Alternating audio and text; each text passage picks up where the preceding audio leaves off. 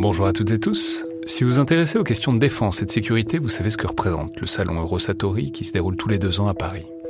C'est cette année la 28e édition qui se tient du 17 au 21 juin prochain à Paris-Nord-Villepinte et Eurosatori, qui sponsorise cet épisode, sera comme à chaque fois le grand rendez-vous mondial de la défense et de la sécurité. Je veux juste dire, c'est un événement que je trouve très étonnant, assez fascinant. J'y suis allé pour la première fois il y a deux ans pour l'édition 2022. Et euh, vraiment, si vous vous demandez ce qui se fait dans le monde militaire et en matière de sécurité, c'est là qu'on peut voir les dernières tendances, depuis les plus grandes geekeries et les innovations du moment, jusqu'aux grands équipements du futur pour les armées et les forces de sécurité en France et dans le monde.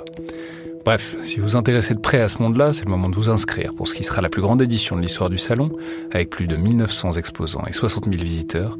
Vous pouvez le faire en allant sur eurosatori.com.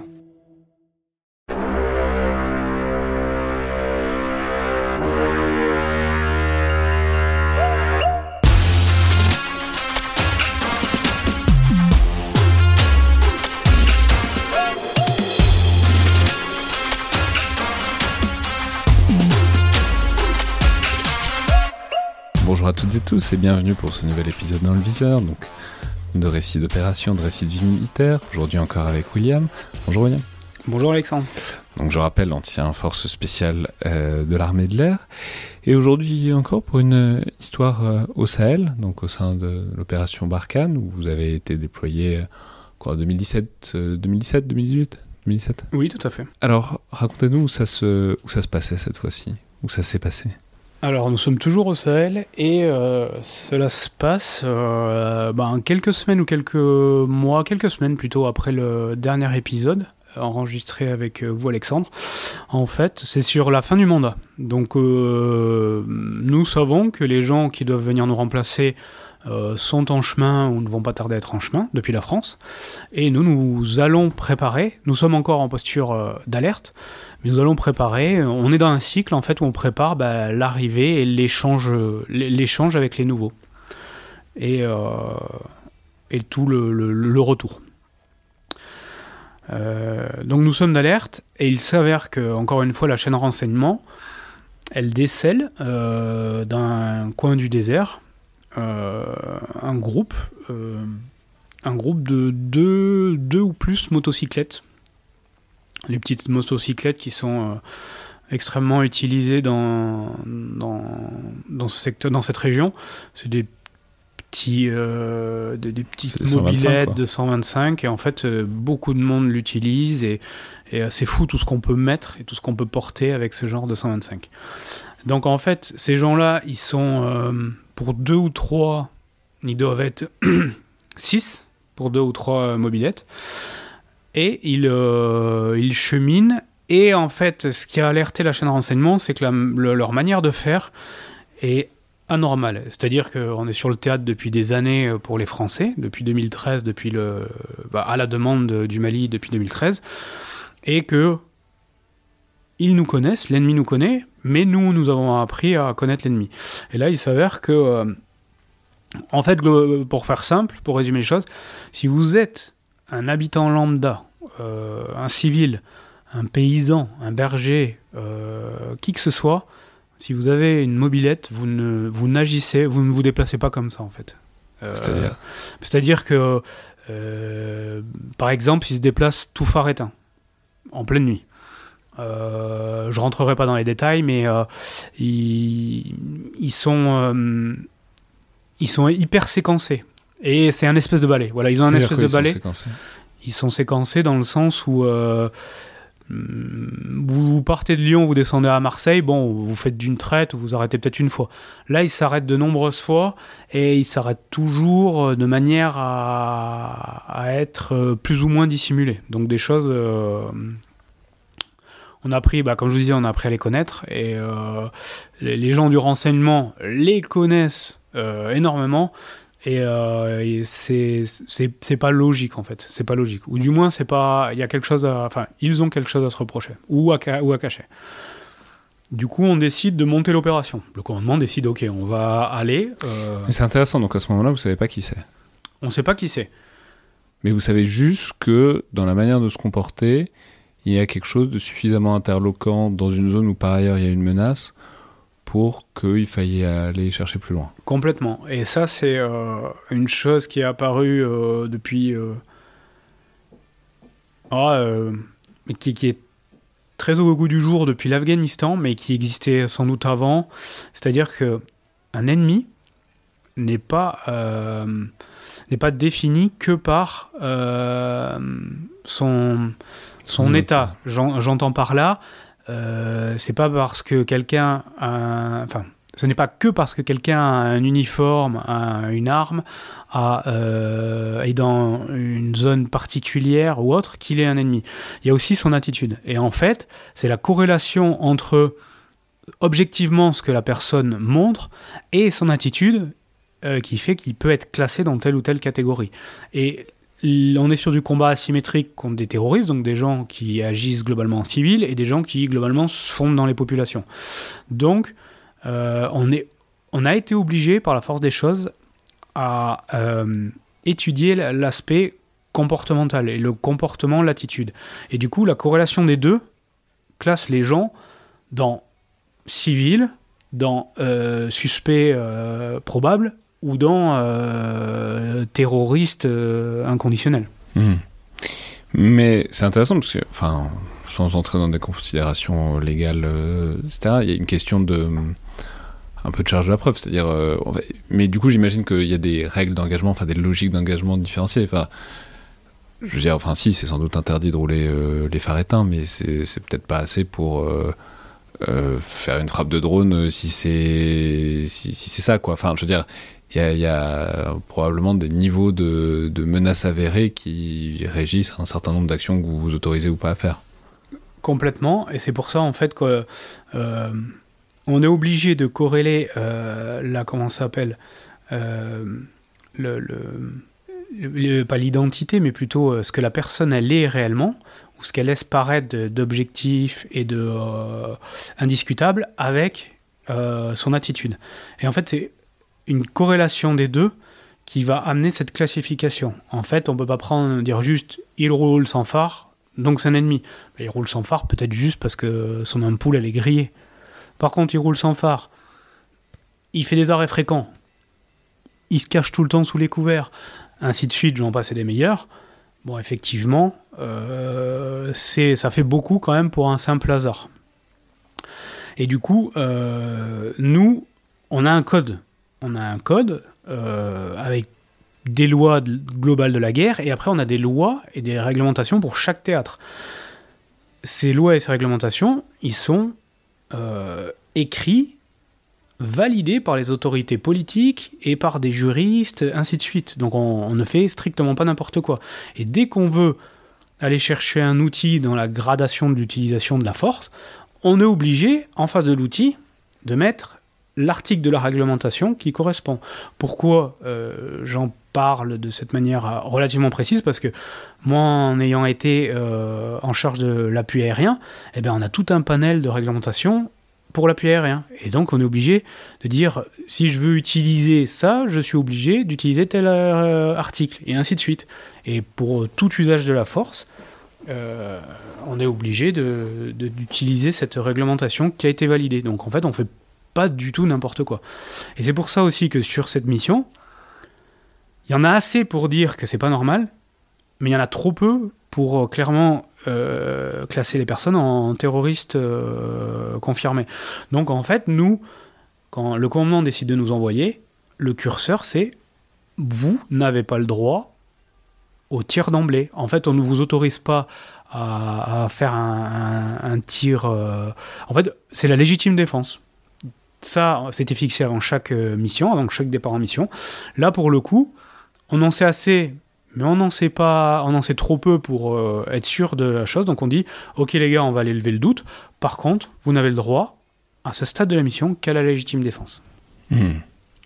Et donc, euh, vous partez, euh, vous montez quoi comme euh, Donc on dispositif part, pour, on part de nuit, mob? Non mais je veux dire, hélicoptère. un hélicoptère, un petit groupe quoi? On est entre 10 et 20 personnes. Et il y en a plusieurs. Hein. Il y a deux, deux ou trois mobilettes, six, six, six individus.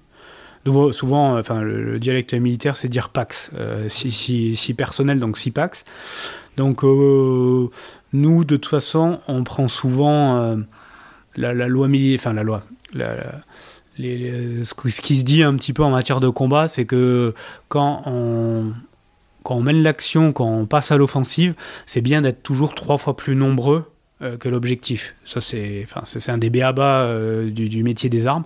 Du coup, même nous, ben, euh, on essaie de se calquer sur ce genre de, de, volume. Des fois, on peut pas, des, fois, on peut, ainsi de suite. Du coup, là, on décide d'y aller par hélicoptère. Donc, opération qui se fait de nuit. oui, non, mais donc, en fait, c'est d'autant plus. Oui, oui, il y en a trois quand même. Enfin, bon, c'est un petit groupe qui se déplace. C'est un petit groupe pas, qui voilà. C'est pas une menace, c'est potentiellement isolé, c'est un petit groupe qui. Voilà, c'est pas un tandem. Ils sont, ils sont six.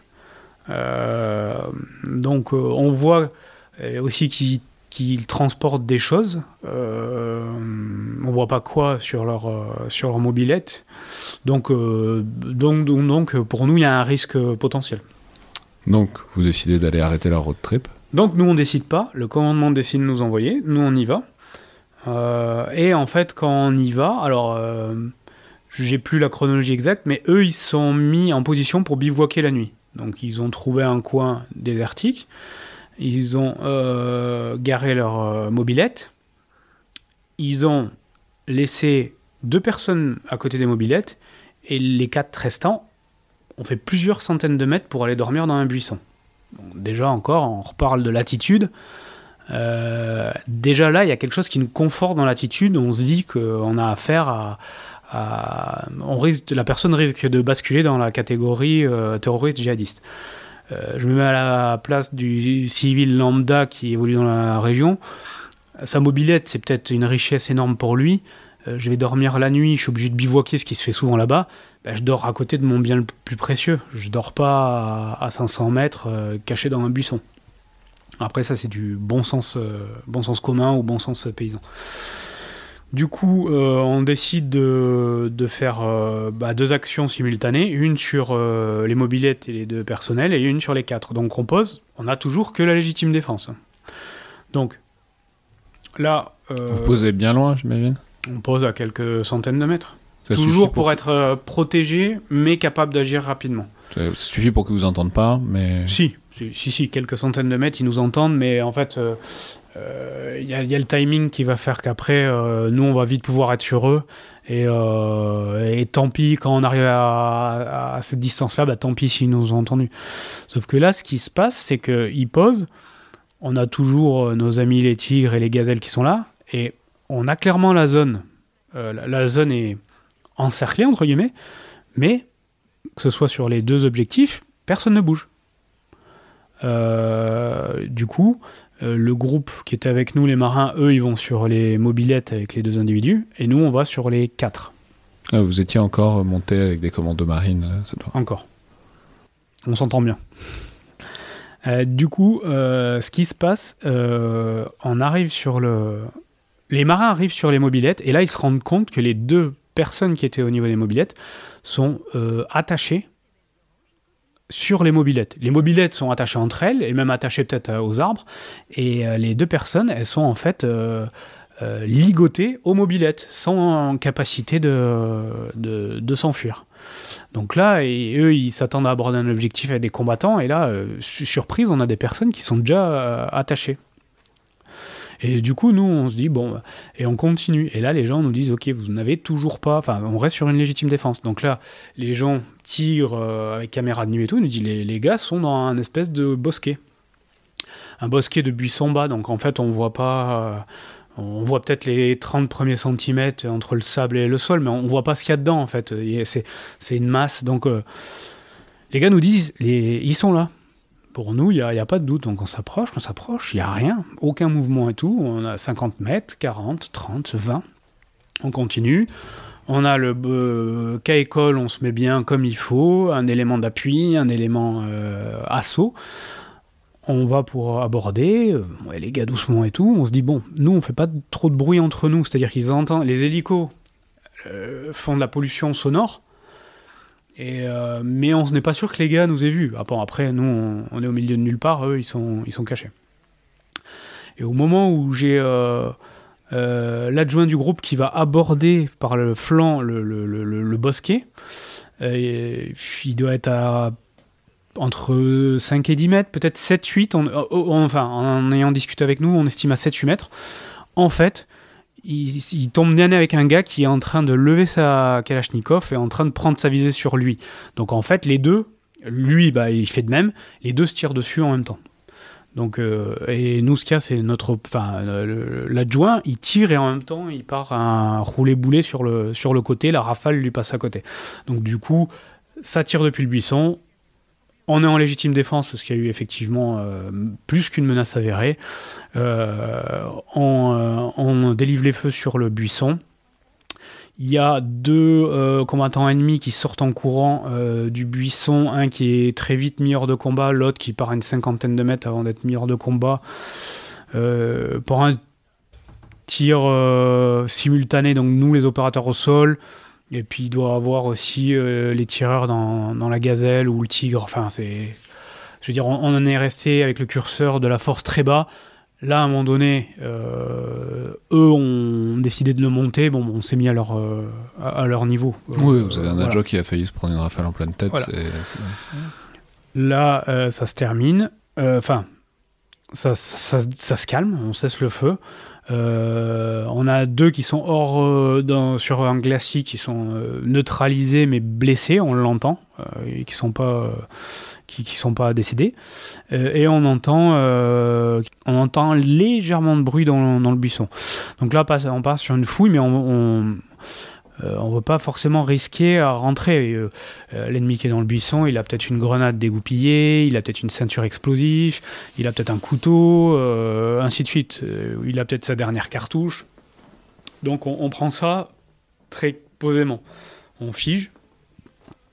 Et en fait, on essaie différents moyens de, on essaie en français, on se fait connaître, hein, euh, euh, rendez-vous, euh, ainsi de suite. Après, on a quelqu'un qui parle arabe, on essaie de parler arabe, et bon, on n'arrive pas à avoir de réponse. On essaye une munition, une grenade lacrymogène pour, forcer un petit peu à sortir, du moins, peut-être forcer les pleurs et la toux pour être sûr qu'il y, ait du monde, qu'il y ait des combattants. Et finalement, bah, on finit par euh, euh, ne, plus rien entendre. Et euh, il s'avère qu'en fait, on a deux individus qui sont neutralisés, décédés en fait dans le, donc deux combattants décédés avec armes, ainsi de suite, dans le buisson. notre staff médical s'occupe du premier blessé plus proche ennemi, et lorsqu'on va sur le dernier, euh, il, avait, il avait rendu l'âme euh, aussi. Donc, euh, donc voilà, la mission est terminée. Donc il n'y en a qu'un sur les quatre que vous réussissez à récupérer On le récupère vivant, mais le, le, médecin et l'infirmier font ce qu'ils peuvent. En fait, ils mettent tout en œuvre pour le sauver, mais il est trop blessé, donc en fait, il, finit par rendre l'âme aussi quelques minutes après. Et donc, vous avez su qui c'était les deux mecs sur la moto? On finit euh, la mission, on récupère le, matériel, le renseignement. Euh, on est héliporté euh, au petit matin, au, lever du soleil. D'ailleurs, ça, laisse bizarrement après un moment de, force et de violence ainsi. Bah, ça laisse des images qui sont apaisantes, douces en fait. On décolle au tout lever du soleil avec des couleurs, enfin c'est apaisant. On rentre à la base et du coup on, on débrief, on fait le débriefing tous ensemble et les deux personnes qui étaient donc attachées s'avèrent euh, être, nous, nous dire, bah, écoutez, nous, on a été capturés dans telle zone par les quatre autres. Donc ils nous ont enlevés. Donc en fait, vraisemblablement, on était prisonniers ou otages des terroristes. À vue de peut-être demander des rançons à la famille ou, euh, ou, aux autorités, ainsi de suite. Donc on part sur une mission sur deux, trois mobilettes avec quelques individus, avec une attitude étrange euh, mais rien de, sûr à 100%. Et finalement, on tombe sur une libération de prisonniers ou d'otages inopinés parce que euh, les gens, les, quatre avaient enlevé les deux et comptaient euh, les libérer ou les exécuter. Parce qu'il s'avère que les deux, on a su qu'ils aidaient la, force Barkhane. Donc est-ce que c'était pas des, des représailles ciblées? Envers ces... Après, bon, voilà, ça c'est de la conjoncture, mais... Non, mais c'est intéressant parce que ça pose la question aussi de la limite assez subtile entre terrorisme et criminalité. Enfin, je veux dire, les enlèvements, les rançons, les... c'est pas rare aussi dans ces zones-là, sous certaines conditions. Donc pas du tout. Et, mais ça pose aussi la question, du coup, de quel est le rôle des armées françaises dans ce, dans ce domaine-là? Enfin, est-ce que, et est-ce qu'à un moment, les identités des gens que vous avez neutralisés ont pu être confirmées? Oui. Euh, on l'a su... Euh on l'a su plusieurs. Euh, ça, euh, euh, je suis pas sûr qu'on l'ait su avant le départ du théâtre, mais par contre, on a eu l'info après, du mandat qui était après nous. Il s'est avéré que c'était effectivement des djihadistes et que c'était. Ils faisaient partie de la cellule enlèvement de d'une des factions d'Al-Qaïda au Sahel. Donc, a posteriori, on sait qu'on a affaire à des gens qui, qui, avaient nuit à l'instant T, mais qui avaient nuit précédemment, euh, voire même euh, nuit euh, à des intérêts français. Et vous en avez gardé. Je sais pas, est-ce qu'à la fin ça se développe une espèce d'instinct sur, sur à quoi ça ressemble un comportement normal dans la région? Enfin, vous voyez, est-ce que est-ce qu'on est qu'on bâtit là-dessus? Ou est-ce que bon bah c'est pas un coup de chance, mais c'est un coup, ça s'est présenté comme ça et ça aurait pu être autrement que ça a été. Faut pas en tirer des conclusions trop hâtives. Non, on bâtit après euh, la force euh, des armées françaises comparée à d'autres. D'autres alliés, c'est qu'en en fait, nous, on a toujours cette petite euh, acclimatation locale, c'est-à-dire on est toujours, on a toujours la curiosité d'aller comprendre un peu les, interactions, culture, la manière dont fonctionne la population, les interactions ethniques. Euh, et du coup, on a toujours une image, suivant les individus, enfin, suivant euh, l'investissement des opérateurs plus ou moins poussé, mais euh, on finit par avoir des schémas et qui, ces schémas, sont quand même fondés sur l'expérience. Donc, ils sont pas vrais. C'est pour ça que sur cette mission-là, on est parti avec beaucoup de réserves de retenue. mais si ça avait été des gens qui étaient en panne ou qui qui avait rien à se reprocher, il serait passé quoi? Il y aurait eu euh, contrôle d'identité, probablement capture, pour après être euh, relâché. Donc en fait, il n'y aurait, pas eu de, mal à proprement parler. Il n'y aurait pas eu usage de la force, ainsi de suite. Donc euh, on fait des schémas et on a des gens, des spécialistes. ça fait 5-10 ans qu'ils travaillent sur le. On a des, on a des dans le milieu du renseignement des spécialistes des théâtres. Et les gens, euh, ils connaissent peut-être mieux la culture euh, des théâtres sur lesquels ils évoluent que réellement leur culture euh, régionale en France. J'exagère à peine. Et du coup, en fait, les gens arrivent à avoir des, lectures assez justes de, de ce qui se passe. Merci beaucoup, William. De rien, avec plaisir.